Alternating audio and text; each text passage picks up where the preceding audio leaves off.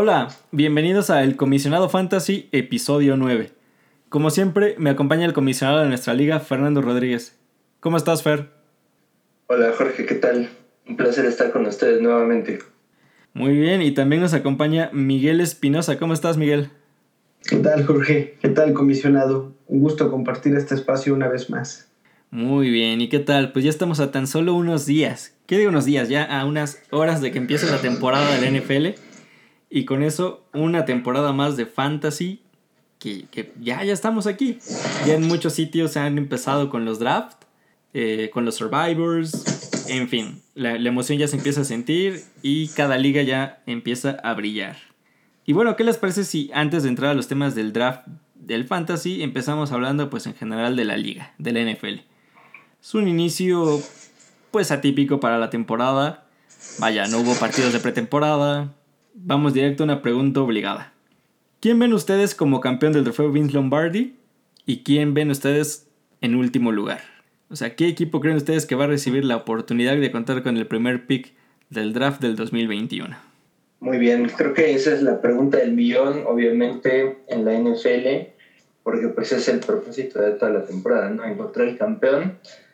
Y la verdad es que va a ser una temporada distinta a muchos otros años, porque por primera vez, pues los Patriotas van a ser una gran incógnita. Se acabó una era y han sido el gran candidato desde, pues ya más de 10, más de 15 años incluso.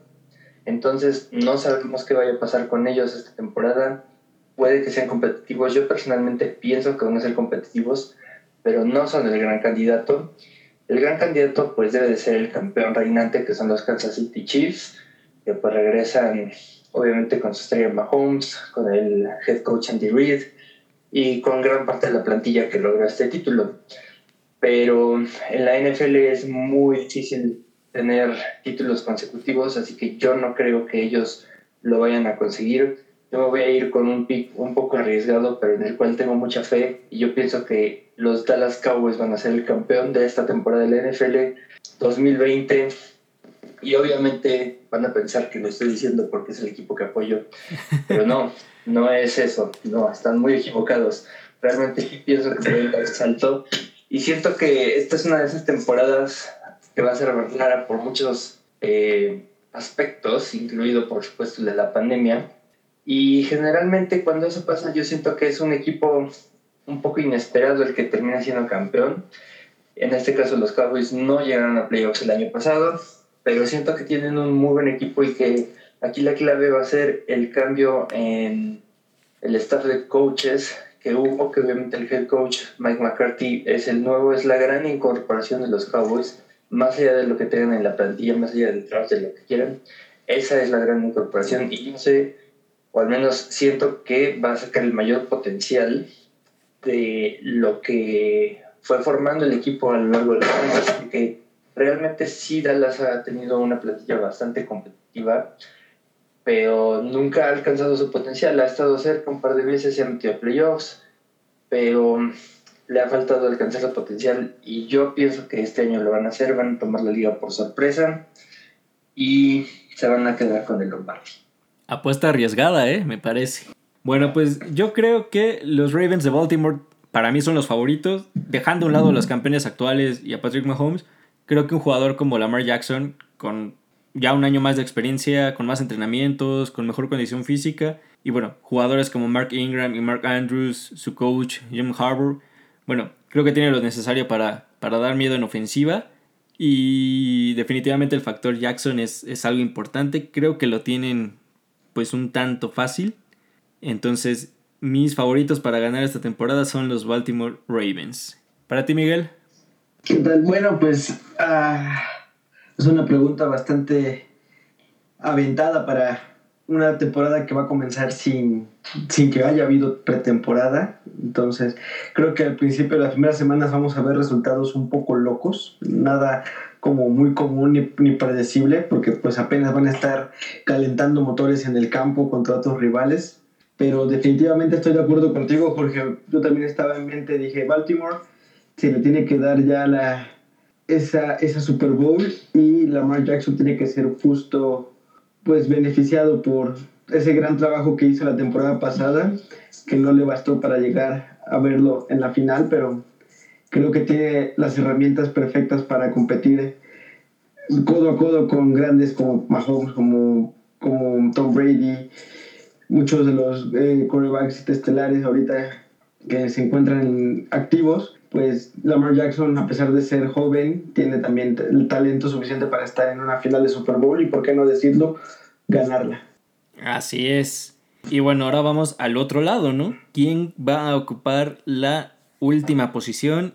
Y aquí yo creo que la decepción definitivamente va a ser Washington. Para mí es una franquicia que, que está muy mal. Yo lo veo con un equipo que no tiene ni siquiera una identidad definida. Se ve que, que vienen a menos. Encuentro muy difícil, la verdad, que puedan despegar. Es una lástima, sí. Pero supongo que ellos mismos saben que pueden tener más suerte, más oportunidades el próximo año con algún pick importante en el draft. Y bueno, creo que desde este momento Washington Football Team está condenado ya sea tanto por su nombre, su falta de identidad, todo esto a, a tener que, que, ocupar el último lugar en esta liga. ¿Para ti, Fer? Sí, probablemente, es, probablemente sí sea una temporada bastante deprimente para los sin nombre esta temporada, pero pues no lo sé. Siento que tienen algunas piezas que podrían ganarles algunos juegos y el mariscal de campo Dwayne Haskins, pues es uno de los que fue novato el año pasado, no tiene mucho, mucha rodada en la liga aún, pero siento que pues tiene suficiente talento para mantener el equipo por lo menos un tanto competitivo. Y pues en una temporada en la que de por sí prácticamente no va a haber público, pues creo que se va a mitigar un poco el aspecto de, pues de que ok, el aura alrededor del equipo no es muy buena en este momento. No vamos a ver gente con bolsas de en la cabeza, en las gradas, ni cosas así. Entonces, bueno, yo creo que eso pues los va a salvar un poco. Yo creo que en cuanto a talento, el equipo que menos me convence son los Jaguares de Jacksonville. Es un equipo que increíblemente hace tan solo tres temporadas estaba a nada de meterse al Super Bowl. Estuvieron a punto de sacar los Patriotas y de meterse al Super Bowl gracias a su gran defensa y ahora eh, terminaron por mandar a todos los jugadores de esa gran defensa a otros equipos, algunos los cortaron, algunos los cambiaron y ya no queda nadie, increíblemente después de tres años. Entonces este equipo, pues realmente igual que los Redskins o bueno, los sin nombre, no tienen una gran identidad. Y yo siento que tienen el peor entrenador de los dos equipos, porque Ron Rivera va llegando a Washington y siento que pues tiene más logros, al menos se metió a un Super Bowl y hizo, hizo un buen trabajo con Carolina, me parece. Pero Doug Marrone, a pesar de que también sus chispazos con los Jaguars, me parece que en este momento ya perdió la brújula y yo no veo cómo los Jaguars pudieran competir y los veo quedando en la última posición. Bueno, yo en lo personal, esto quizás suene un poquito extraño para ustedes que me conocen de mucho tiempo, creo que el último lugar de la siguiente temporada se lo va a llevar los Raiders Las Vegas, de Las Vegas. Los Super Raiders. Los Super Raiders tienen que ya, yo digo, han venido, tuvieron buenas temporadas hace cuatro temporadas creo, de ahí han venido a la baja, viene un gran cambio que es el cambio de casa, lo cual pues no va a ser para nada fácil, no muchos estaban de acuerdo, se van a una ciudad pues en su mayoría caótica, podríamos decir, por el tipo de vida que se lleva. Las apuestas y los vicios están a la orden del día. Y pues puede ser muy complicado, a lo mejor en un ambiente tan así abrumador y, llamativo, pues poder mantener una buena concentración en los integrantes de los equipos. También le sumo que creo que los Raiders, a pesar de que fue bien en el... fue su último draft en el que tuvieron buenos picks, sin embargo, no se reforzaron yo creo que lo suficientemente bien. Entonces, pues no, no pueden hacer milagros con rookies, tienen que tener gente también de experiencia. Y yo digo que le hace falta todavía pisar más al fondo, estar hasta el al final de la tabla para que se tomen cartas en el asunto y por fin empiecen a hacer una reestructuración completa del equipo, pero a fondo y no y no nomás sacando lo más caro para comprar barato en cuestión de jugadores que ya se están retirando que ya no están prácticamente jugando y, se los están trayendo a jugar una temporada y, y, nada más. Entonces yo creo que ese tipo de, de, acciones no les están ayudando. Es lo que ha perjudicado al equipo a la larga. Y pues yo creo que ya es hora de ver las consecuencias de todas esas malas decisiones. Y las veremos en esta temporada, en su nueva casa y dándole la razón tal vez a muchos que, que se quejaron de sus, cambios, de, sus, de sus cambios. En su casa y sin su gente por la pandemia, pero sí. Y eso que me sorprendieron Exacto. que tuvieron un muy buen draft para mí, pero tienes razón, es difícil intentar levantarse tan rápido con jugadores novatos. Lo harán, estoy seguro, pero quizá no este año. Y bueno, Exacto.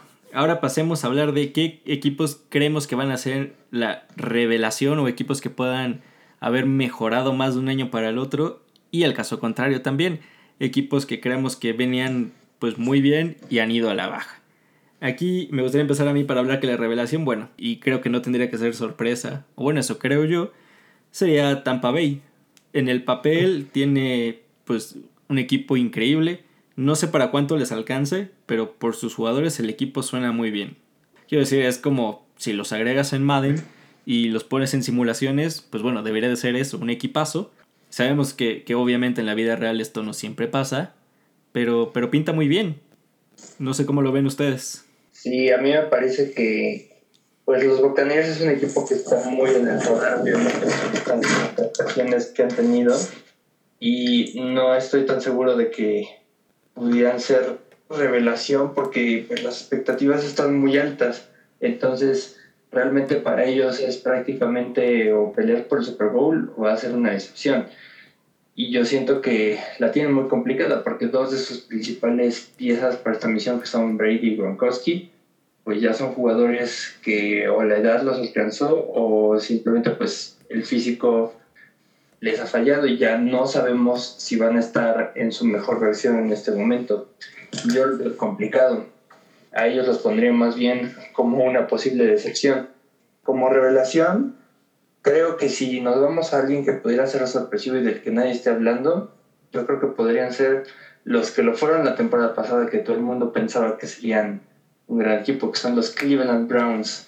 Porque sigo pensando que sí tienen un buen equipo, solamente que pues precisamente las expectativas se los comieron el año pasado y pues no pudieron cumplir con ellas. Pero me parece que este sí puede ser el punto en el que ya sin esa presión, ya sin ese foco encima, puedan simplemente dedicarse a jugar y que salga lo mejor de ellos. Y yo creo que pues, a todos los equipos les llega su hora y pues ya después de quién sabe cuántas décadas sin tener un momento destacado, pues por lo menos no estoy diciendo que vayan a pelear por eh, ni siquiera llegar al Super Bowl ni nada, pero por lo menos un lugar en playoffs yo creo que es muy posible para ellos. Estoy seguro que el gran número 6, Baker Mayfield, ahora sí los va a llevar hasta, eso, hasta ese lugar. ¿Para ti, Miguel? Pues para mí, ah, no, cabe, cabe mencionar que Gronkowski viene de un año, una temporada sin jugar, entonces también le tiene que afectar de alguna manera, estoy seguro. Sin embargo, pues estuve viendo resultados de las simulaciones del Madden que se han hecho, que se hacen típicamente cada inicio de temporada, y definitivamente pintaban a los Bucaneros como el equipo a ganarlo todo, lo cual yo creo que está un poco exagerado, pero sí creo que va a ser esperado que sean la revelación. Estoy de acuerdo contigo, Jorge, yo también pongo mi pick hacia los Bucaneros.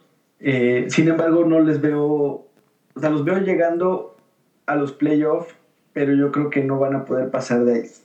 Y tal vez llegando a los playoffs con un poquito de dificultad. No van a tener el camino fácil, sin embargo, todo es posible para ellos. No tienen tantas limitaciones como otros equipos, pero sí no va a ser un camino fácil, eso estoy seguro. Muy bien. ¿Y para ti quién tienes en el equipo de excepción, el equipo que más va a fallar y que pues expectativas tiene? Mm, muy bien, es una buena pregunta. Ahí sí voy a ver si no me, no me odia Fer. ah, no, todo Jorge. Creo que sí se lo daría a, a los Browns. No sé, tienen algo que los ha permitido brillar como deberían. Tienen como pequeños destellos de, de genialidad sin embargo, al final los resultados de victorias contra derrotas no se ha visto no se ha visto como la chispa que digas, ahora sí, ahora sí es su temporada. Entonces yo creo que los Browns vuelven como equipo que puede sorprender y al final la mecha no prende. Pues bueno, con el permiso del comisionado, pero muchas gracias, este ha sido tu último programa. no es cierto, pues sí, sí pinta la verdad. Ojalá y no, ojalá esta temporada sea buena para Baker Mayfield y logre muchas cosas. Y ahora voy yo a algo que, que también va a sonar raro, pero en el tema de la decepción, yo creo que van a ser los Patriots. Es un equipo que claramente no, las expectativas no están tan altas. Esta temporada que nos ha acostumbrado para mal a ser un equipo que ha estado muy activo, muy presente siempre en, en los playoffs. Pero creo que el cambio con Cam, con Cam Newton, dejar haber ido a muchos jugadores, las lesiones, jugadores que, que se intentaron ocupar para, para rellenar algunas posiciones ya muy grandes de, de, edad que no cumplieron, que se terminaron, que terminaron siendo cortados. Creo que le va a costar muchísimo trabajo a, a los Patriots. Creo que es, es, cierto, no tienen una expectativa muy alta, pero creo que va a ser incluso peor de la expectativa que se tiene a nivel medio. Creo que va a ser muy mala la temporada. Espero que Cam Newton logre, logre hacer un buen trabajo, logre convencer y le alcance para que posiblemente pueda ser contratado otro año pero sí lo veo complicado para los Patriots. ¿Y para ti, Fer? ¿Quién será tu equipo decepción? Realmente creo que estás cerca, porque voy a decir uno que está en la misma división, que mucha gente está pensando que ya también le llegó la hora y que este es el, gran paso. ¿Los poderosos Dolphins? por supuesto, no, estoy hablando de los poderosísimos Buffalo Bills, que el año pasado y pues sí tuvieron una buena temporada, sí se metieron a playoffs, hicieron una actuación bastante notable, pero me parece que no es el tipo de equipo que va a ser bueno consistentemente en la NFL, a pesar de que sí respeto mucho el trabajo de los coaches que han hecho que pues sin tener grandes nombres en la plantilla, pues ahí tienen al equipo muy competitivo y precisamente por el cambio que se avecina para los Patriotas de una u otra manera pues mucha gente piensa que ahora es el turno de que los Bills puedan finalmente ganar la división que no han ganado en, pues, de toda la era de Brady no la ganaron. Y antes de eso, pues tampoco lo hacían muy seguido desde el tiempo de Jim Kelly. Entonces, pues obviamente sí, a todo el mundo le toca volver a la cima en algún punto, pero no estoy seguro de que vaya a pasar este año con los Bills. Yo creo que eh, van a tener algunas inconsistencias ahí y sí creo que estén peleando por la división porque tampoco pues hay mucho más de dónde escoger. Digo, los Dolphins y los Jets no me inspiran demasiado. Yo sí creo que los Patriotas van a ser competitivos y sí creo que van a ganar la división porque Bill Belichick sigue siendo el, el asset, por así decirlo, más valioso de toda la división. Y con él solito va a ser suficiente para que los Patriotas la vuelvan a ganar. Y los Bills posiblemente puedan entrar como wild cards o al menos estén peleando ahí, pero no creo que sean el equipo que muchos esperan. Es difícil para, para esa división que se ve, pues sí, un poco baja de nivel. Y mira, qué curioso, me parece que Miguel por ahí tiene algo que comentarnos sobre los Buffalo Bills. Claro que sí, pues eh, nos toca nuestra parte de hablar de otro estadio, leyenda, y justamente qué, qué curioso que coincidiera. El estadio de hoy es nada más y nada menos que el New Era Field, casa de los Buffalo Bills. Ese estadio se encuentra en el cuarto lugar entre los estadios más longevos de la liga. Ya hablamos del tercero en el capítulo anterior, que era la casa de los Kansas City. Ahora toca el lugar al cuarto, New Era Field, Buffalo Bills. Antes contaba con otros, números, otros nombres, Rich Stadium, Ralph Wilson Stadium y actualmente well, el New Era Field. Cuenta con una capacidad para 71.608 personas y el campo que se utiliza es de césped artificial, esto debido al clima frío que presenta la zona. Curiosamente, este es el único estadio de la NFL que se encuentra ubicado en el estado de Nueva York, ya que el MetLife este de los Giants se encuentra en New Jersey. Es un clásico estadio al aire libre y aunque su arquitectura no es nada deslumbrante, el New Era Field es uno de los pocos inmuebles donde aún se puede disfrutar el fútbol con sol, viento, lluvia y hasta nieve. El New Era Field abrió sus puertas en 1973 y desde entonces ha recibido 371 juegos de los Bills, los cuales aún presumen récord ganador, siendo este 206 victorias a 155 derrotas, y en, play, en playoff 9 a 1. Por su campo desfiló el mejor equipo de la AFC durante la primera mitad de la década de los 90, encabezado por Jim Kelly, Turman Thomas, Bruce Smith, Andrew Reid, entre otros. En la década de los 90, los Bills llegaron a cuatro Super Bowls de manera consecutiva, siendo estos de 1990 a 1993, en gran parte gracias al gélido y hostil clima que este inmueble presenta, mismo que le dio una ventaja en playoff para vencer a leyendas como Joe Montana, Dan Marino, John Elway y Warren Moon. Este último en uno de los mejores regresos de todos los tiempos, The Comeback Game. Es un wildcard en 1992, en el que remontaron un déficit de 32 puntos ante los Oilers, ahora los Tejanos, de la mano de Frank Rich. Así entonces, por tres temporadas, este estadio fue el camino al Super Bowl, hospedando tres campeonatos de conferencia, Lamentablemente, el nuevo milenio no ha sido la mejor época del equipo, pero hay signos de esperanza en esta era de Josh Allen para volver a las glorias pasadas. Y permítanme darle un dato extra. En el 2008, este estadio albergó el NHL Winter Classic, un partido de hockey al aire libre entre los Buffalo Sabres y los Penguins de Pittsburgh, lo cual considero debió haber sido todo un espectáculo digno de mencionar. Entonces, este es el Newfield de los Buffalo Bills. Vuelvo con ustedes, Jorge, comisionado Fer. sí, es, es, es, de esos estadios que, que por las transmisiones es increíble aún ver cómo la cantidad de nieve que cae, que cubre el, el, césped y cómo todavía se sigue jugando es increíble. Por ahí me parece que los Buffalo Bills estaban intentando, bueno, la marca patrocinadora del estadio estaba negociando con los Bills para reducir la cantidad de años del patrocinio del estadio. Aparentemente no, no llegaron a buenos términos, pero creo que sí, por el momento se sigue llamando el New Era Field. Y bueno, estos son estadios grandes, nevados y bonitos. Sí, lamentablemente pues ya es uno de los estadios, como mencionabas, más viejos y a lo mejor no tiene el mismo encanto que puede tener un Lambeau Field, que pues es el más viejo, pero más allá de eso, pues sí hay varias cosas pintorescas que suceden ahí, ya con el simple, con la reputación que tienen los propios fans de los Buffalo Bills, que le meten todo el sabor a los domingos de NFL que se dan en ese estadio con las locuras que hacen alrededor del mismo o incluso adentro, que muchos hemos visto que se hacen, que aparecen en Twitter y en todas las redes sociales, pues ya con eso yo creo que debe ser una gran experiencia ver un partido ahí y bueno, ya con que sea, como mencionaban, un día nevado, así en los elementos debe ser muy impresionante. Y como son las fotos que se ven luego cuando cae la nevada, que termina completamente cubierto el tazón y tienen que llevar a gente de emergencia para, pues para que ayuden a palear y quitar la nieve.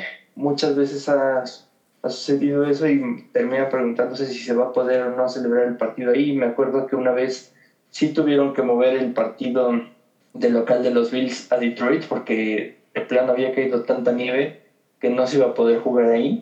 Entonces, pues sí, es un estadio que efectivamente es de los que más está expuesto a los elementos y creo que eso le da un toque muy especial. Así es, no, es increíble. Yo las fotos las que he visto cuando son las celebraciones que llegan a ganar y su forma de celebrar es aventando la nieve porque les sobra. Creo que es un espectáculo muy padre, ¿no? Y los angelitos que se avientan los jugadores y pues es un claro ejemplo de que el deporte se juega o se juega, a menos que definitivamente la nieve ya no permita el acceso al estadio, pero casi siempre los juegos eh, durante invierno se llevan a cabo, muy rara vez han llegado a suspender, como tú lo mencionas, pero. Yo creo que los más felices de que no haya, de que no vaya a permitir gente son las mesas esas de súper que venden, que siempre eran destruidas cada 15 días por los aficionados. Pero bueno.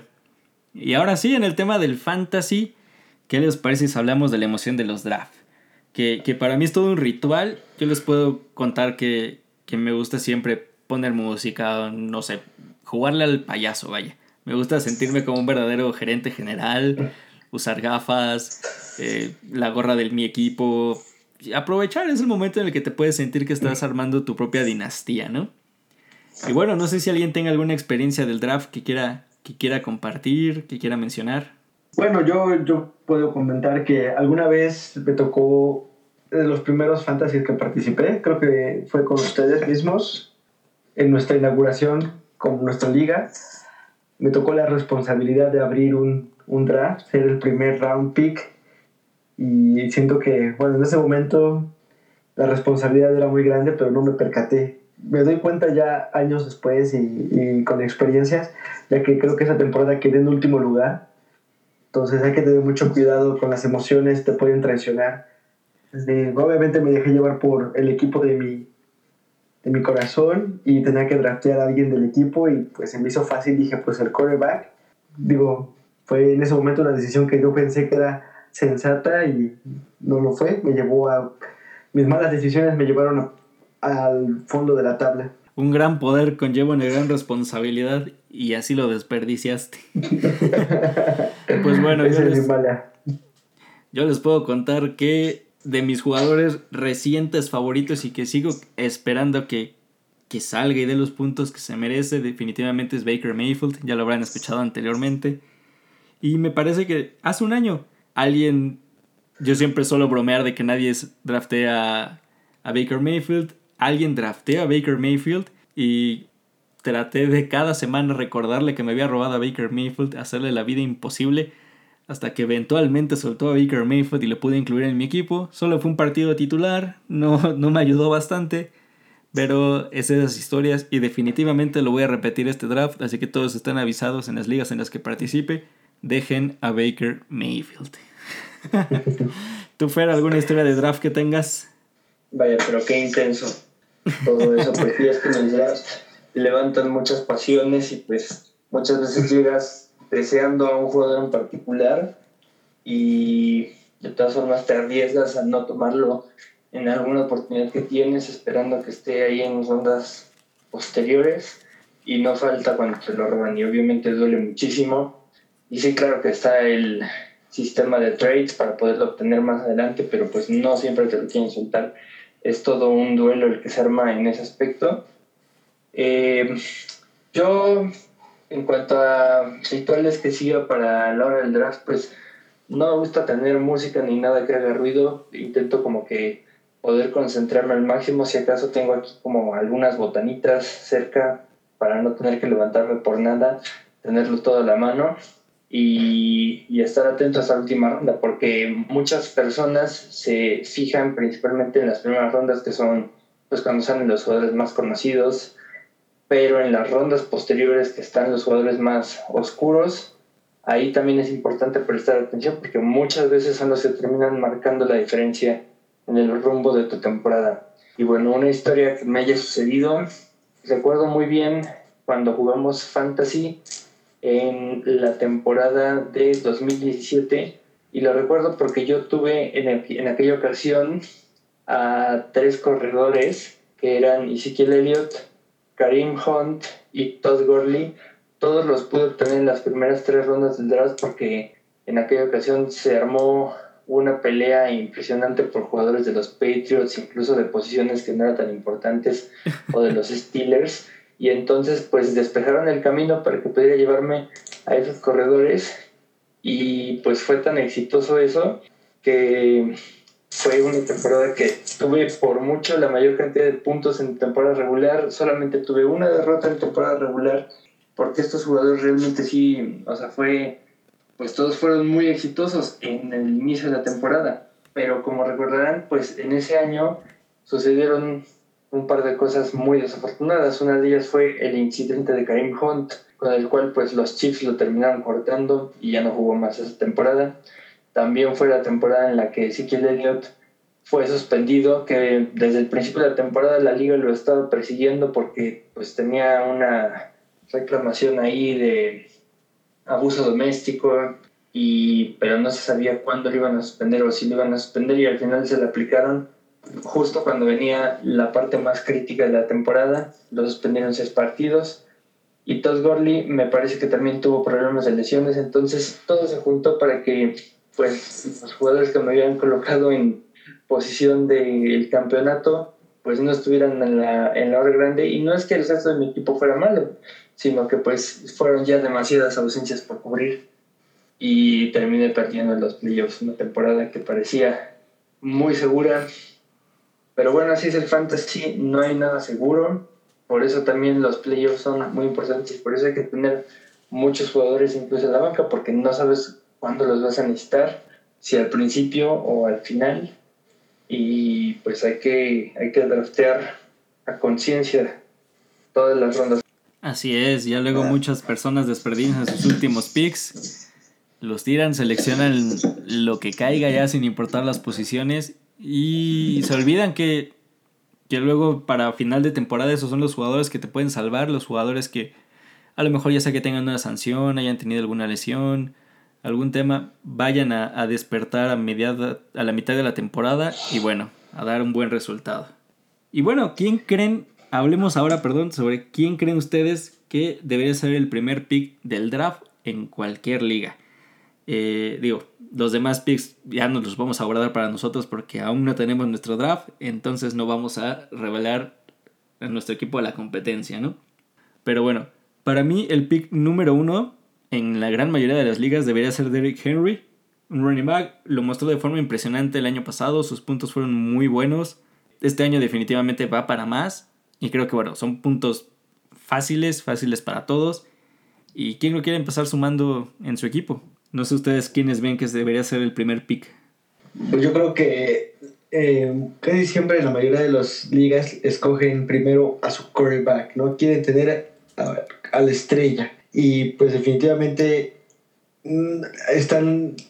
Patrick Mahomes tiene las ha dado los argumentos necesarios para que cualquiera persona considere que tener a Patrick Mahomes en tu alineación como tu quarterback titular son puntos por pase seguros.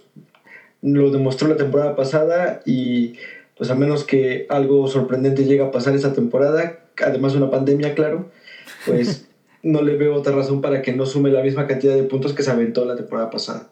Muy bien, y para ti, Fer, ¿quién debería ser el primer pick?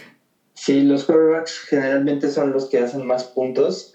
Sin embargo, también los, los corredores tienden a ser seleccionados al principio del draft porque tienden a ser más escasos los corredores de primer nivel. Y como mencionaba Jorge, obviamente Derrick Henry va a ser, si no el más cotizado, pues uno de los más porque tuvo una temporada espectacular el año pasado y seguramente lo podrá repetir yo pienso que a ese mismo nivel está Christian McCaffrey, que también hizo una temporada excepcional con los Carolina Panthers. Lamentablemente no los pudo ayudar a llegar a playoffs, como sí lo hizo Derrick Henry con su equipo, pero eso no le resta nada, al menos en el fantasy, eso no, no importa en absoluto. Lo que son sus estadísticas, pues es lo que importa ahí y cualquiera que lo haya tenido no tuve el privilegio el año pasado, pero quien lo haya tenido definitivamente eh, lo, pudo, lo puede constatar.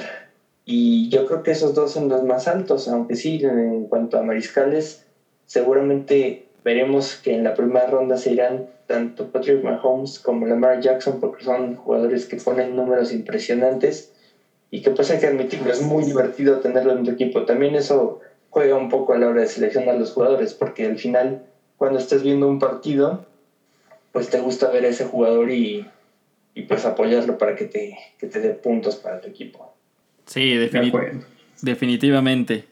Y bueno, yo nada más como último comentario para aquellos que, ya están en las últimas posiciones de su draft, que ya no saben a quién, a quién draftear. Ese es mi equipo, entonces lo voy a dar por ahí. Si les sobra algún pick que ya no sepan qué usar, podrían fijarse en el receptor abierto de los Pats, Gunnar Olszewski. Es muy bueno, está adaptado ya con un año al tema de Bill Belichick. Entonces, creo que esta temporada puede ocupar un lugar más importante gracias a todas las lesiones, todos los jugadores que se fueron. Creo que es un jugador que se puede tomar por ahí, por ahí en cuenta para quien lo quiera. Y bueno, creo que ya con eso llegamos al final. ¿Alguien tiene algún comentario? Yo, yo quisiera comentar que me hizo recordarme, Fer, ese hermoso estrés que vamos a vivir los siguientes días que sea nuestro draft en el que tú llegas con una lista armada de los jugadores que tú ya quieres draftear. Tienes el, la opción A, la opción B y la opción C. Pero que a la mitad del draft todo el mundo ya empezó a agarrar, te empiezan a quitar tus jugadores y cuando te das cuenta, tu alineación final no se parece nada a lo que tú habías planteado en papel. Eso es el pan de cada día en un fantasy. Definitivamente. Ah, y algo más. Por favor, si usted es una persona que piensa poner el autopic en su liga, no lo haga, por favor, no es así. Des un tiempecito para tomar el, el draft. Por favor, díganle no al autopic. No al autopic. Campaña. Exacto. Yo pensé, que cuando, yo pensé que cuando dijiste lo de algo más, ibas a decir algo de, por favor, quédate en casa. Tambi- También es un buen mensaje, definitivamente. Tomen el draft desde sus casas. Ya hay muchas formas de, de hacerlo de manera virtual. Y no se expongan. Bueno, pues muchas gracias a todos por escucharnos en un episodio más. Muchas gracias, Fer. Gracias, saludos. Gracias, Miguel. Muchas gracias. Nos estamos viendo. Ahora sí viene lo bueno. Ahora sí viene lo bueno. Nos estamos viendo. Bye bye.